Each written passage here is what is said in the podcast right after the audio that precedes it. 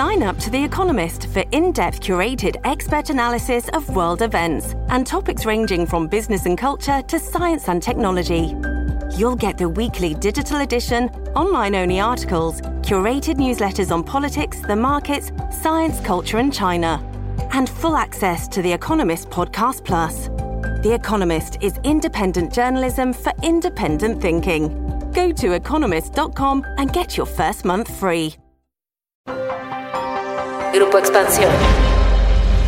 La principal bandera del presidente Andrés Manuel López Obrador ha sido erradicar la corrupción en el país. Su discurso ha pegado muy bien entre la gente luego de que la pasada administración estuviera marcada por escándalos de desfalcos a la hacienda pública. Pero a casi cuatro años de ganar la presidencia, hay voces encontradas de si este problema ha logrado o no atenuarse más allá del discurso. En la actual administración, México logró pasar del lugar 138 que se tenía con Enrique Peña Nieto al 124 en el índice de percepción de la corrupción realizado por Transparencia Internacional que mide a los 180 países del mundo. Pero la falta de transparencia en contratos y gasto público, las adjudicaciones directas y el debilitamiento de las instituciones y organizaciones encargadas de la vigilancia del ejercicio de recursos han opacado los logros que se podrían tener en la materia. Pero, ¿cómo concebimos a la corrupción? ¿En dónde comienza a formarse los entramados que penetran las estructuras de gobierno? ¿De verdad es posible combatirla? De esto vamos a platicar hoy en Política y otros datos. Política. Política. Y otros datos. Un podcast de Grupo Expansión. Política y otros datos. Buen jueves, bienvenidos a Política y otros datos. Soy María Ibarra, editora política de Expansión. Muchas gracias por acompañarnos en este nuevo episodio. Hoy es 23 de junio del 2022 y les doy también la bienvenida a Viri Ríos y a Carlos Bravo Regidor. ¿Cómo están? ¿Qué tal el jueves? Hola, hola, ¿qué tal? ¿Cómo están? Feliz jueves de Política y otros datos. Por favor, no olviden rankearnos, puntuarnos, eh, picar las estrellitas para que podamos llegar a nuevos oídos, sea cual sea la plataforma a través de la cual estén escuchando este podcast. Hola Mariel, Carlos, me da mucho gusto estar por aquí otra vez en Política y otros datos. Oigan, pues hoy vamos a platicar de un tema que tenemos cruzado en México, la corrupción. Esta palabra es una de las más pronunciadas por el presidente Andrés Manuel López Obrador, quien todas las mañanas nos habla de que su gobierno trabaja para erradicarla junto con el dispendio y junto con la frivolidad. Un gobierno sin corrupción no sirve para nada y sigue habiendo corrupción, no en el Ejecutivo. El principal problema de México era la corrupción. ¿Cuál ha sido el gobierno con más corrupción? Desde luego que no se acepta el influyentismo ni la corrupción. En los números, México logró pasar en esta administración del lugar 138 a la posición 124 de los 180 países del índice de percepción de corrupción de Transparencia Internacional, pero se ubica como el país peor evaluado de los 38 países que integran la OCDE y en el penúltimo de las naciones integrantes del G20. Pero esta vez queremos platicar un poco de qué es la corrupción y cómo funciona en México. A ver, cuando decimos la palabra corrupción, ¿en qué pensamos? A ver, yo creo que podemos empezar como con la definición mínima muy establecida, muy aceptada, que es corrupción es el uso de recursos públicos para fines privados. Eso se desdobla en una multitud de prácticas, ¿no?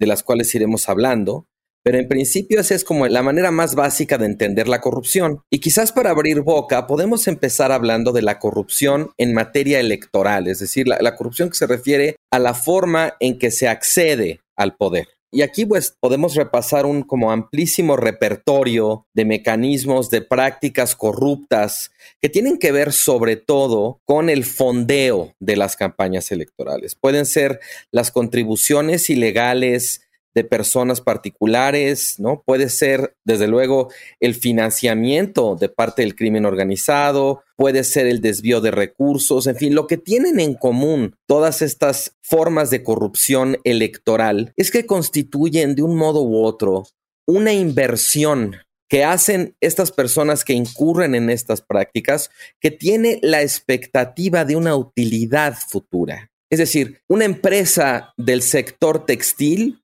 puede ofrecerle a una campaña hacerle sus playeras, hacerle sus gorras, hacerle sus mantas y luego esperar que si el candidato o la candidata llega al poder, les otorgue contratos y de ese modo acabarse beneficiando por esa suerte de inversión inicial o inversión semilla que hicieron en la campaña. El crimen organizado, cuando hablamos de financiamiento del parte del crimen organizado, lo puede hacer pues para protegerse, para proteger su negocio, creando un cierto vínculo de complicidad con el candidato, con la candidata, o incluso puede hacerlo como una forma casi de comprar ciertos puestos, por ejemplo, secretarías de obras a nivel municipal.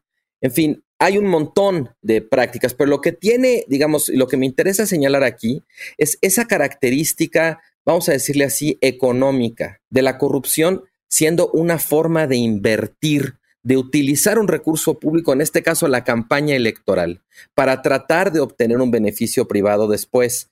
¿Y por qué quiero poner tanto énfasis en esto? Bueno, digamos, hablaremos de otras formas de corrupción, pero en principio lo que esto nos está mostrando es que más allá, no solamente más allá de la legislación que trata de impedir esto o de todo el trabajo de fiscalización que se hace, pero aún así, pues la corrupción siempre va dos o tres pasos adelante y el dinero que fluye por debajo de la mesa es muy difícil de rastrear. Más allá de todo eso, lo que me importa es, pensemos la corrupción como un sistema, como una estructura, como un mecanismo, ¿sabes? Esto lo pueden hacer distintas personas, pueden ser distintos candidatos o candidatas, distintos empresarios o empresarias, distintos actores del crimen organizado. Es decir, no es una cuestión nada más de la falta de honestidad de los actores individuales, sino es cómo se va de alguna manera gestando un sistema o una red de grupos que ya saben cómo hacerle en México hemos tenido un montón de ejemplos de corrupción en materia electoral, los amigos de Fox,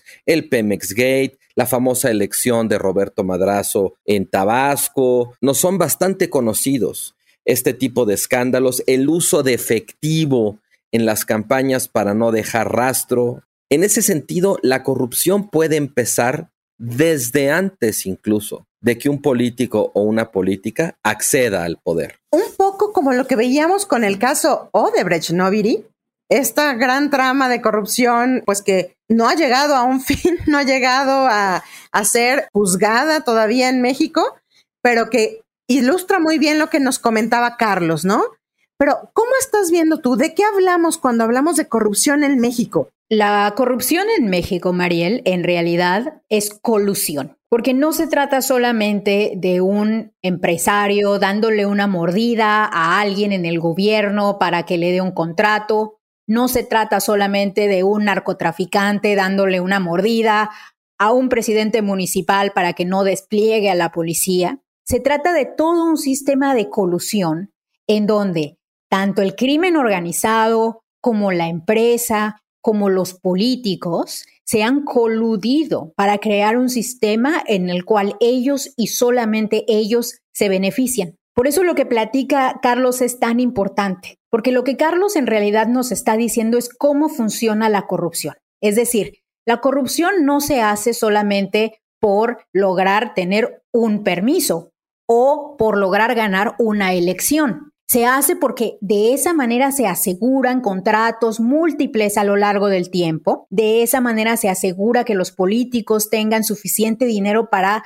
correr campañas no solamente en una ocasión, sino en múltiples. Y los grandes escándalos de corrupción en México no son personas, son redes. El tema aquí es muy sencillo. Todo esto surge por las campañas electorales y porque nuestros políticos se han acostumbrado a tener campañas extremadamente caras con mucho dinero que fluye más allá de los recursos públicos. Recuerden que México tiene uno de los financiamientos más grandes y más generosos hacia sus partidos políticos, pero ni eso es suficiente.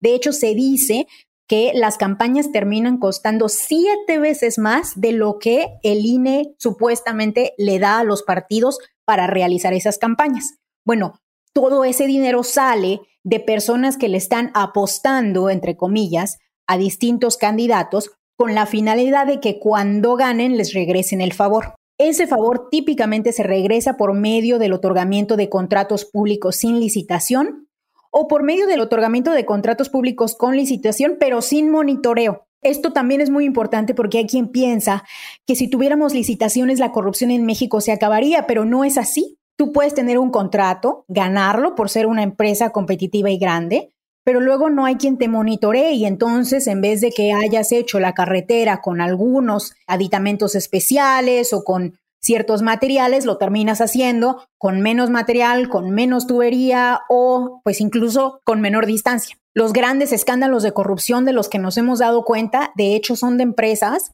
que tenían licitaciones. Por eso Odebrecht, digamos que ganaba las licitaciones de manera legal, 100% legal. El problema era que después, pues, o no entregaban bien, o parte del dinero se había dado para que se arreglaran con los políticos, que a ellos les dieran más contratos, etcétera. Esto también es crítico porque la ganancia de las empresas corruptoras proviene de hacer la obra. Ellos lo que quieren es trabajar, pagan por trabajar. Idealmente pagan por trabajar barato, ¿no? Entonces que les de paguen mucho y que ellos no tengan que entregar mucho. Pero incluso si nada más obtuvieran el contrato puramente para trabajar, con eso sería suficiente para que ellos tuvieran incentivos para sobornar. Entonces, ¿cómo se reduce la corrupción? Se va a reducir en el momento en el cual nosotros tengamos un mejor monitoreo de las campañas electorales. Por eso Carlos empezó hablando de elecciones cuando hablamos de corrupción, porque ese es el gran problema, que nuestros políticos continúan teniendo campañas tremendamente caras pagadas con el dinero de sus aliados. Eso es un gran tema, Viri. Eso es un gran tema y creo que nos hemos pasado aquí diciendo que vamos a hacer podcasts de específicamente cosas que tocamos en los otros podcasts. Justo el meollo está en qué hacemos con el financiamiento hacia los partidos. Muchas personas consideran que se debe de hacer un financiamiento privado y otras consideran que no, que justamente el financiamiento público es lo que le pone barrera pues a que dinero sucio entre a las campañas electorales ya de por sí penetradas y ya de por sí sucias en algún momento, ¿no? Este dinero. Pero tú dabas un dato bien importante, Viri. Del dinero que se da, todavía debemos calcular un porcentaje más. Tú decías siete veces más de lo que se gastan los políticos. ¿Cómo frenar eso en México? Porque tú decías, ¿cómo ponerle ojo justamente ahí porque es cortar de raíz, ¿no? ¿Qué piensas, Carlos? ¿Cómo pudiéramos hacer esto? Yo creo que aquí hay dos temas por separado. Uno es qué tipo de financiamiento queremos que prevalezca de las campañas electorales, público o privado. En México tenemos un sistema híbrido con predominio del financiamiento público, pero con un pedacito sí se admite de financiamiento privado. Independientemente de por cuál de esas dos modalidades optemos, está el otro tema de la fiscalización, porque puede entrar dinero sucio a las campañas, dinero por debajo de la mesa, prevalezca el financiamiento público o prevalezca el financiamiento privado. Son dos problemas diferentes.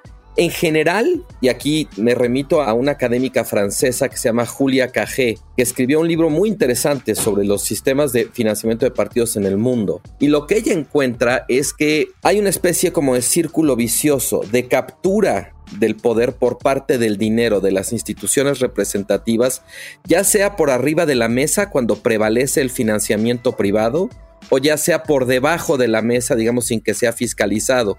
Y eso hace que los partidos empiecen a responder naturalmente a los intereses de quienes los financian, no necesariamente de quienes votan por ellos, de sus representados ese tipo de cambio en el comportamiento de los partidos pues empieza a producir una sensación de desencanto, de desconexión entre representantes y representados que hace que los representados de pronto entonces digan, ¿sabes qué? Que ya no se financia a los partidos políticos con mis impuestos porque esos ni siquiera me representan. Mejor que ya se opte por dinero privado, pero eso es, digamos, es una solución trágica porque lo que termina haciendo es acendrar la causa del desencanto digamos, que estábamos señalando en primera instancia. Entonces, ahí, digamos, a mí me parece que hay un argumento muy fuerte por el financiamiento público, pero al mismo tiempo acompañado de un sistema de fiscalización muy agresivo, muy radical, porque de lo contrario no hay manera de asegurar que los partidos realmente cultiven el vínculo de representación que es su razón de ser y muy rápidamente pueden ser capturados. Y ahí tenemos el ejemplo de Estados Unidos y lo que está pasando ahora mismo, ¿no? En donde tenemos una asociación como esta, la Asociación Nacional del Rifle, tan poderosa, atrás de políticos financiando por años y siglos las campañas y las armas que hay en el país, ¿no? Y vean las tragedias que hay.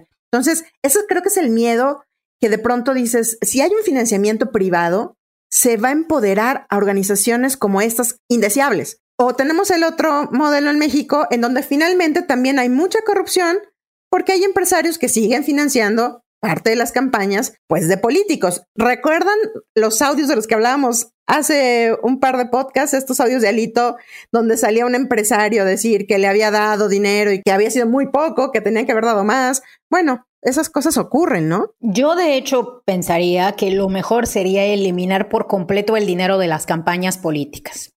Es decir, que se le diera a los partidos cierto tiempo en radio, cierto tiempo en televisión, dos o tres debates y ya punto, que no hubiera más que eso, porque toda la corrupción se da a partir de las pancartas que hay en la calle, los mítines que organizan y de repente no se sabe cuánto costó, etcétera. Me parece que probablemente deberíamos tener campañas mucho más acotadas en tiempo acotadas en los mecanismos de organización y por supuesto que los partidos tengan sus propios recursos para organizar si quieren sus mítines, etcétera, eso no lo podemos quitar, pero en el tiempo de campañas a lo mejor algo como muchísimo más limitado, como se da en algunos países europeos, por ejemplo, en donde las campañas tienen muchísimo menos apoyo monetario y tienen más bien apoyo en especie para que se lleven a cabo. Cuando llegamos a este punto, gana un candidato, Carlos Viri, que pensemos trae detrás el apoyo de empresarios, de grupos. ¿Qué sucede en ese momento? La forma en la que se operacionaliza la corrupción en México es mediante el uso de empresas fantasma. Es decir, Empresas que existen, pero que tienen muy pocas operaciones o que no se dedican a hacer lo que dicen hacer. Entonces, se saca una licitación o se saca un convenio y se le otorga no necesariamente a la empresa que lo iba a hacer mejor, sino a esta empresa que pues casi que no existe o existe pero sin operaciones. Esta empresa simula que va a obtener los recursos y que va a hacer algún servicio o va a otorgar algún bien al Estado y no lo otorga sino que termina transfiriendo los recursos a un tercero, que ya puede ser eh, una persona, un individuo, una cuenta en las Islas Caimán, y de ahí se desaparece el rastro del dinero.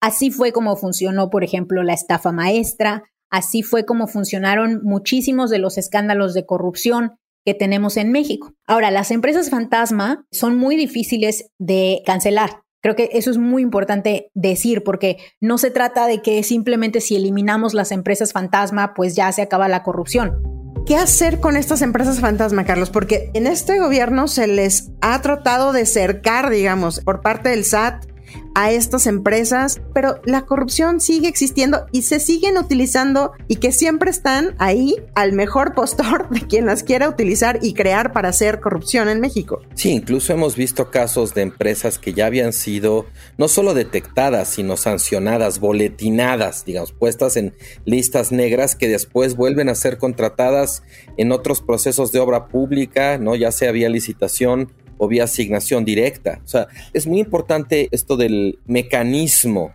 de la corrupción, porque eso también a lo que nos lleva justo es como al planteamiento de cuál es el entramado institucional con el que contamos para combatir este fenómeno. López Obrador sin duda llegó al poder, pues en buena medida porque encarnaba de alguna manera la promesa de combate contra la corrupción, la indignación social contra tantos escándalos que se acumularon durante el sexenio de Enrique Peña Nieto, pero curiosamente Peña Nieto un poco para tratar de curarse en salud, echó a andar lo que se conoció como el Sistema Nacional Anticorrupción, que era realmente un diseño muy complejo, pero muy completo para tratar de atajar la corrupción como la humedad, ¿no? Se mete por un lugar, se mete por otro. Entonces, era un sistema realmente de coordinación muy sofisticado, con muchas instituciones, con un órgano ciudadano, con mecanismos de fiscalización cruzados, en fin, una cosa muy complicada, pero que precisamente daba cuenta de lo que dices, Maril, de qué complicado es combatir la corrupción. Y finalmente este gobierno dejó morir ese sistema en el altar de la austeridad porque en efecto era un sistema que iba a costar mucho dinero. Y como este gobierno desde el principio asoció el combate a la corrupción con la austeridad, lo cual creo fue, digo, si fue un error es un error terrible y si no fue un error, pues peor tantito, ¿no? Pero en general, austeridad no necesariamente significa menos corrupción. De hecho, puede implicar más corrupción en la medida en que dejas de invertir para tener las instituciones que te permitan combatir la corrupción. A mí me parece muy importante volver a esta característica estructural, sistémica de la corrupción en la medida en que solamente se puede combatir también de ese modo, sistémica, estructuralmente.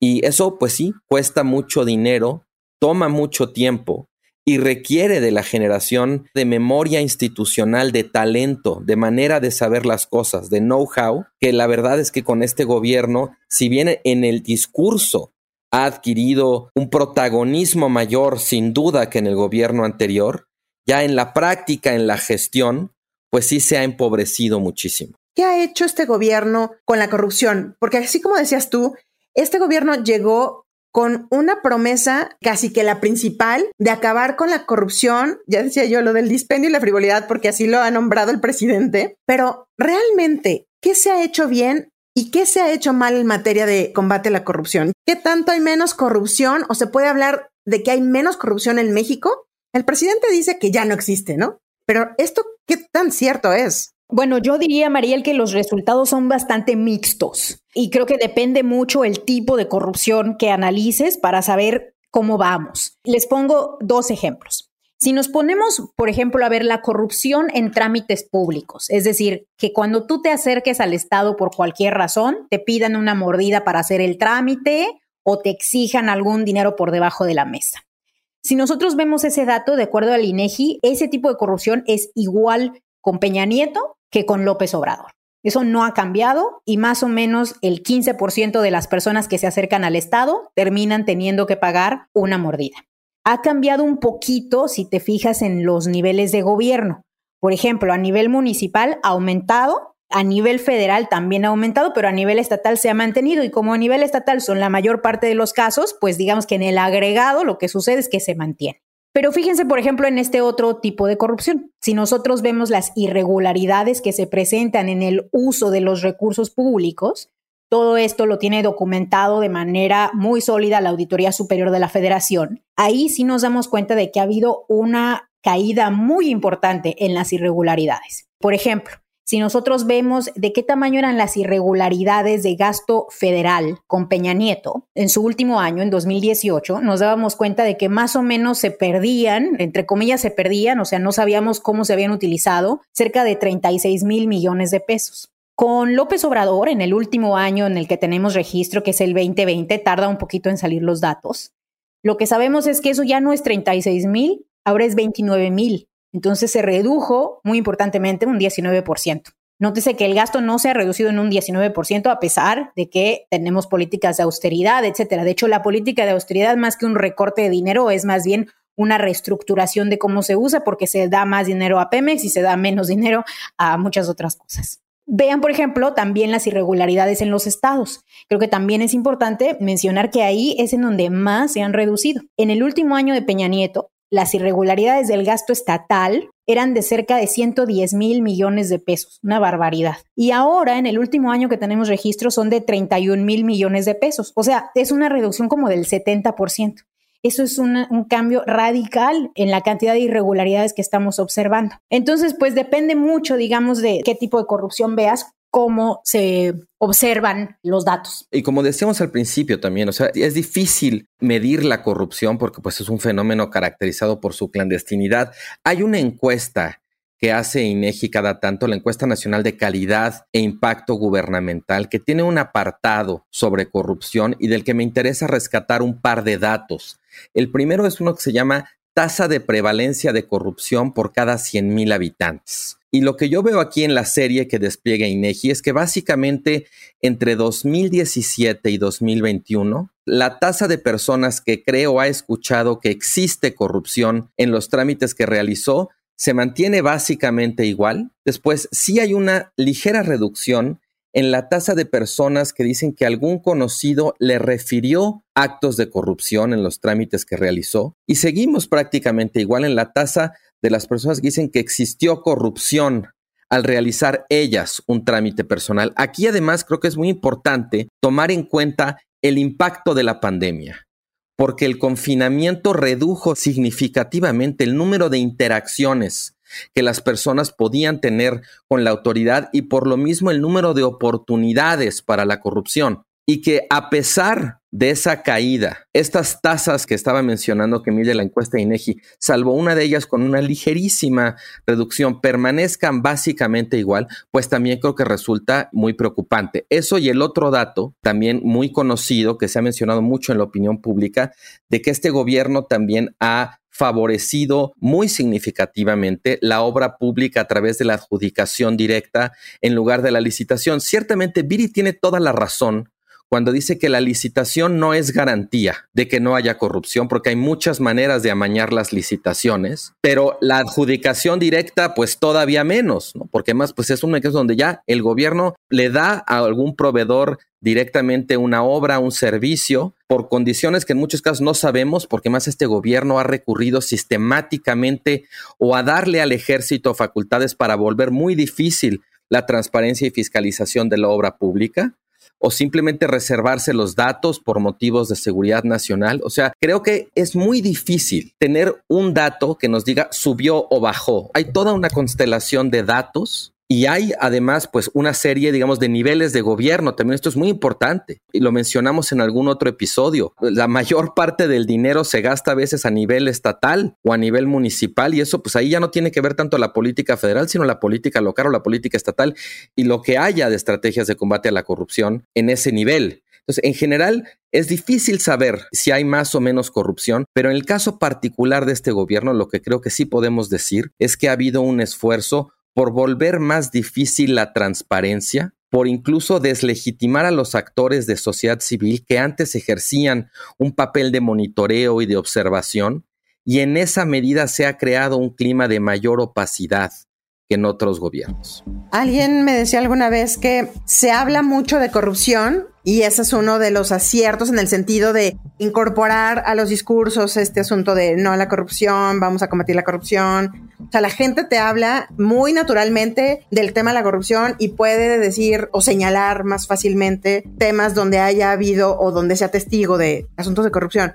Pero me decían, pero no es lo mismo hablar todos los días de corrupción que combatirla realmente y hacer cosas justamente en el sentido para evitar que esto suceda. Y a mí sí me gustaría aquí, Viri, ver el tema, justo lo que decía Carlos. De acuerdo con un informe de Mexicanos contra la Corrupción, en el 2021, 8 de cada 10 contratos de gobierno fueron entregados por adjudicación directa. Claro, a ver, todo lo cruza la pandemia, porque recuerdan que el gobierno hizo muchas adjudicaciones en medio de la emergencia sanitaria, justamente por adjudicaciones directas. Claro que son contratos que no se han podido abrir, como el de las vacunas, como el de las pipas de Pemex, cuando hubo esta carencia de mm, gasolina en los primeros meses de la administración. ¿Cuáles son los faltantes, los grandes faltantes de este gobierno para combatir la corrupción, porque tampoco vemos los grandes emblemas de corrupción del gobierno pasado, de los pasados gobiernos, pues siguen ahí esperando sentencias. Entonces ahí, ¿cómo queda un poco la percepción? ¿Hacia dónde deberíamos de caminar bueno, yo diría que los grandes retos son dos. Uno es mejorar el diseño del Sistema Nacional Anticorrupción, que a mí no me gustaba, me parece que tenía muchísimas lagunas. El Consejo Ciudadano, pues realmente no funcionaba porque no tenía ni los recursos ni la capacidad legal. Se asumió que iba a haber posibilidad de consejos ciudadanos en los 32 estados, cuando en realidad no hay tal caso. Creo que fue un diseño extremadamente como centralista y chilango y no jalaba. Entonces, un mejor sistema anticorrupción que realmente refleje las necesidades y los recursos de distintas regiones. Y segundo, me parece muy importante acentuar cómo están gastando los gobernadores porque si bien es cierto que percibimos menos irregularidades en el gasto a nivel estatal, también es cierto que no todo el gasto estatal está auditado. El gasto estatal que se audita es el gasto federalizado, pero el gasto de los ingresos propios de los estados y de los municipios todavía hace falta muy importantes mecanismos y candados para que se utilice mejor. Y pues obviamente lo de las campañas que ya habíamos mencionado anteriormente para que los cuates no les observen ahí las cuentas, ¿no, Viri? Que eso en los estados lo vemos mucho. Personas clave auditando el gasto público de los estados, ¿no? Yo lo que diría también es que la política anticorrupción es casi por definición enemiga de la centralización o de la concentración de poder, que hoy en día, por ejemplo, en el gobierno federal, la política anticorrupción esté concentrada en la Secretaría de la Función Pública es contraproducente en un sentido político muy básico. Quien encabeza esa secretaría es un empleado o empleada del presidente de la República. Y en esa medida lo que decías ahorita sobre cómo los amigos se ayudan, pues los aliados también se protegen. Y cualquier sistema que tengamos, el que se había diseñado que no jaló o el otro que está diciendo y no importa. Cualquier sistema anticorrupción tiene que partir de la premisa de que es indispensable la autonomía política, porque de otro modo las presiones para protegerse los unos a los otros van a derrotar hasta la mejor de las intenciones. Muy bien, pues muchísimas gracias por acompañarnos hasta el final del episodio.